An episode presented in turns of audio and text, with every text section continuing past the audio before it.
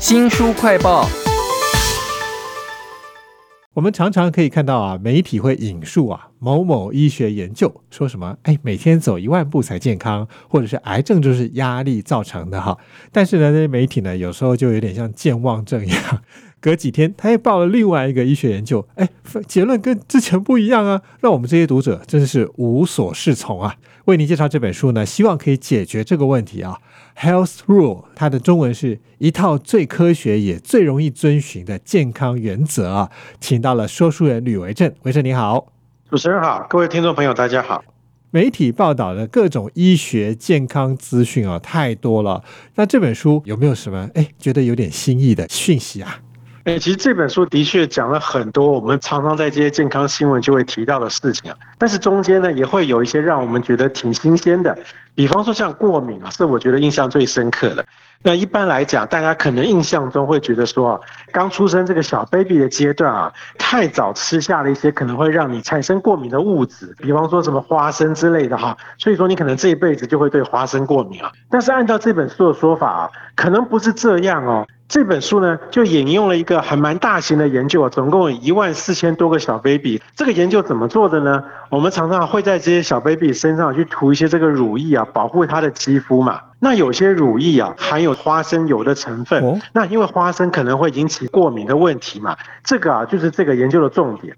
所以呢，他就把这一万四千个小 baby 啊，分成了几组，有的小朋友呢有涂含有花生油的乳液，有的呢是没有涂的。然后最后就看结果怎么样。有花生油的这个乳液啊，看起来是对于花生过敏的影响是非常的大的。那所以说从这个研究可以看出来说，其实你会不会过敏啊，可能不是从吃下去有关的，而是跟皮肤啊，我们有一种名词叫做。经皮过敏造成的，那作者是推论说，有可能是因为你在涂这个乳液的过程中，有些皮肤有时候可能有受伤啦，或者是什么干裂等等啊，让这个乳液的成分啊从皮肤进去到身体里面，反而研究会说，也许你可能用吃的还可以有预防过敏的情况，反而是经过皮肤的吸收才会过敏啊，这个管道真是以前没有听过，而且你刚刚讲的那个研究有上万名的婴儿。感觉是很大的研究哎，在这本 Health Rule 当中啊，副标题讲到说最科学、最容易遵循啊，这个最指的是什么？其实这个研究啊，像刚刚提到这个有一万四千多人啊，当然人数越多啊，通常是比较有公信力啦。但是其实不一定哦，因为刚刚讲到这个研究，它的特色是啊，它有分组，有的有涂含有花生油的乳液，但是呢，有的是没有的。那这种就是会随机分配，而且人数比较多的话，这种的公信力会比较高一点。除此之外，其实这本书有特别强调说啊。它通常啊都会选取一些所谓的统合分析的研究，这样的研究啊公信力是最高的。所谓的统合分析研究啊，就是把十几个以上的同类型的研究的结果跟资料啊，通通汇整到一起来，然后呢运用一些统计学排除不必要的干扰。证据的力量也会更高。这本书它就标榜说，他取的研究都是类似像这样的所谓的统合分析研究。那另外再加上啊，这个书的作者啊是美国哈佛大学的医学博士啦，哈，这八个字可能听起来也很权威啦。通常也是这样，因为他们不太敢拿自己的名声去赌嘛，去写一些这种可能会有争议的东西。所以说这本书公信力是会比较高的。所以你就不用看其他各种媒体引述不知名的，常常会互相打。脸的矛盾的科学研究啊，看这本就够了。我想是这个意思吧。书名叫做《Health Rules》啊，一套最科学也最容易遵循的健康原则啊。这本书其实它如果是以篇章来分的话，我看它有十一个健康原则，而且都是我们常常看到的各种媒体最喜欢报道的题材啊，什么睡眠啦、饮食啦、压力啦、感冒啊。那我看到书腰上面讲到说，有个读者说，哎，看完这本书哦，就有很强的动机要去吃糙米。讲到饮食的话，作者有什么高见吗？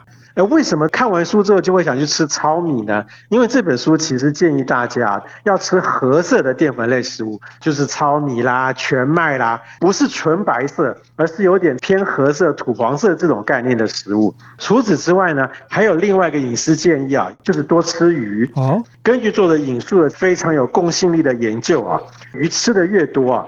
整体的死亡率就越低，心肌梗塞的罹患几率啊将会降低了百分之三十六。哇！然后呢，乳癌的几率啊可能可以降低到百分之五十 啊，当然是可能啦，不像心肌梗塞那么肯定就是了。那另外呢，像大肠癌啦、肺癌啦这些的几率啊都可以下降，但是光吃鱼当然不是那么完整的。现在国外有一种很流行，叫做鱼素主义，又吃鱼又吃素食为主的这样的饮食啊，会是他觉得最好的。刚刚讲的是饮食方面要注意的原则啊，不管是吃鱼或者是吃五谷杂粮类的深色的这个食物哈，很多人早就已经在做了哈。那这本书叫做 Health Rule，它是英文，但是如果你把它翻成中文呢，叫做健康原则，而且是经过很多高级的研究。比较有品质的，你只要看我的就好，不要去看那些新闻写的一些矛盾的讯息哈。这也让我想到说，因为维正自己本身呢也在媒体平台做健康资讯的新闻，所以我觉得你对于这本书啊这些健康资讯一定也非常有感觉。比如说压力跟中风啦、高血压，还有罹患癌症这样的题目，这种题材点阅量应该都蛮大的吧？的确啊，我们现在大家的尝试都会觉得说啊，因为生活压力大的话啊，你就会有高的压力荷尔蒙嘛。压力荷尔蒙的作用就是为了让应付一些紧急的状况嘛，所以说这个血管会收缩啊，所以你的血压就比较高，然后同时呢会暂时的把你的免疫力功能下降一点，把这个资源啊挪到其他紧急状态上。那可是长久下来就会变成高血压跟这个免疫力下降，所以呢，因为免疫力下降才会有这个可能这个炎症发生的机会哈，这是我们一般听到的尝试哈。但是我觉得这个书。作者提到一个很有趣的一点，就是说我有感觉到有压力的话，比较容易会有这个中风啦、心肌梗塞的这些情况。如果呢，你实际上生活压力很大，但是你自己却没有这种感觉，得到中风或心肌梗塞的几率啊，反而是比较小。这本书同样又引述了另外一项研究，又说啊，关于这个癌症啊。似乎跟免疫力下降啊，好像又没什么关系。作者最后的评论是说，既然两个方面的研究都很有公信力，但是结果好像有冲突，他觉得应该还要再看看，是不是还有后续的研究啊，可以说明一下看似冲突的情况。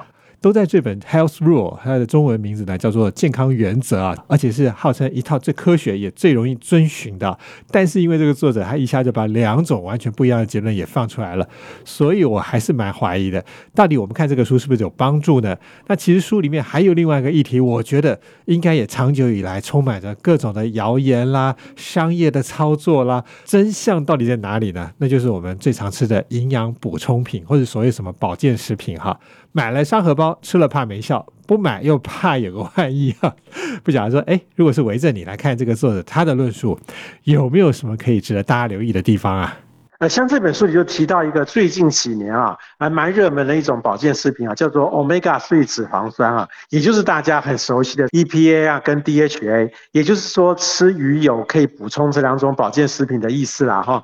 到底这个保健品的这个效果怎么样呢？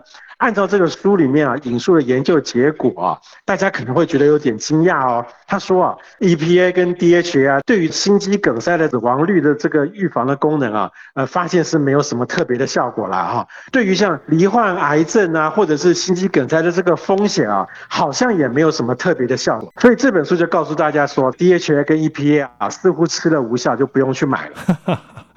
哎，可是你是做这行的耶，你真的觉得这样就 OK 了吗？我觉得看了这段之后啊，又勾起了一个我长年以来啊产生的一种警觉性啊。大家有没有注意到我刚刚怎么叙述这本书的？他说，DHA 跟 EPA 对于癌症、心肌梗塞的罹患以及心肌梗塞的死亡率是没有什么影响的。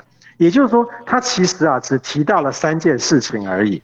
但是这个时候，你如果稍微有一些这个其他的概念，你可能会马上问说：，哎，那这样的鱼油到底对失智有没有什么效果呢？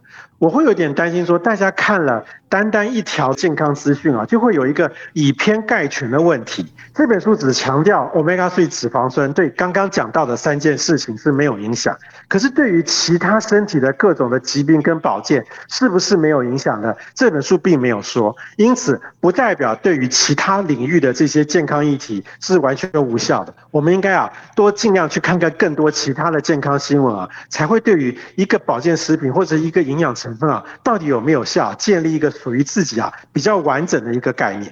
都在这本《Health Rule》，把它翻译成中文就是健康原则哈，而且是强调高品质的健康原则哦。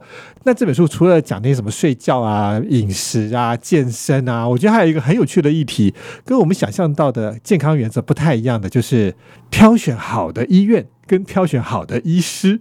他为什么会突然讲到这个事情啊？应该是因为这个学者本身有在做这一方面的研究，所以他特别想把这一块拿出来讲啊。但是我觉得看完之后真的是觉得非常难过，为什么呢？因为我人在台湾，他人在美国，他研究的美国环境很显然比台湾好很多。怎么说呢？美国对于医院啊或者是医师的这种表现啊，资讯都是非常公开的。比方他们会公开每个医院或每个医师啊，这个手术的成功率是多少。手术后会不会并发症的这个几率有多少？或者是特定医院啊治疗某种疾病的这个死亡率高或低？像这些数据都是公开出来，让大家啊可以去选择说，如果我是生什么病的话，哎，也许我可以去哪一家医院比较好。我看完之后我就觉得很火大，为什么台湾什么都没有？台湾只有口碑。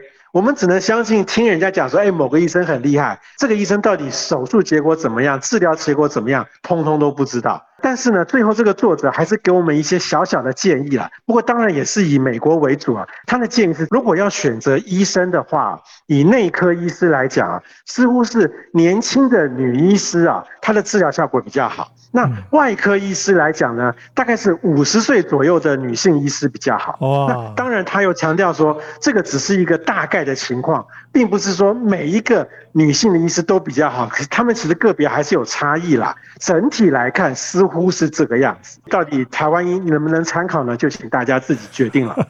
只能自求多福哦，你不能老是靠那些根本就不正确的医疗资讯啊。也非常谢谢说书人吕维正为我们介绍这本书，谢谢您。谢谢大家，也请记得帮我们新书快报按个赞、分享以及留言哦。我是周翔，下次再会。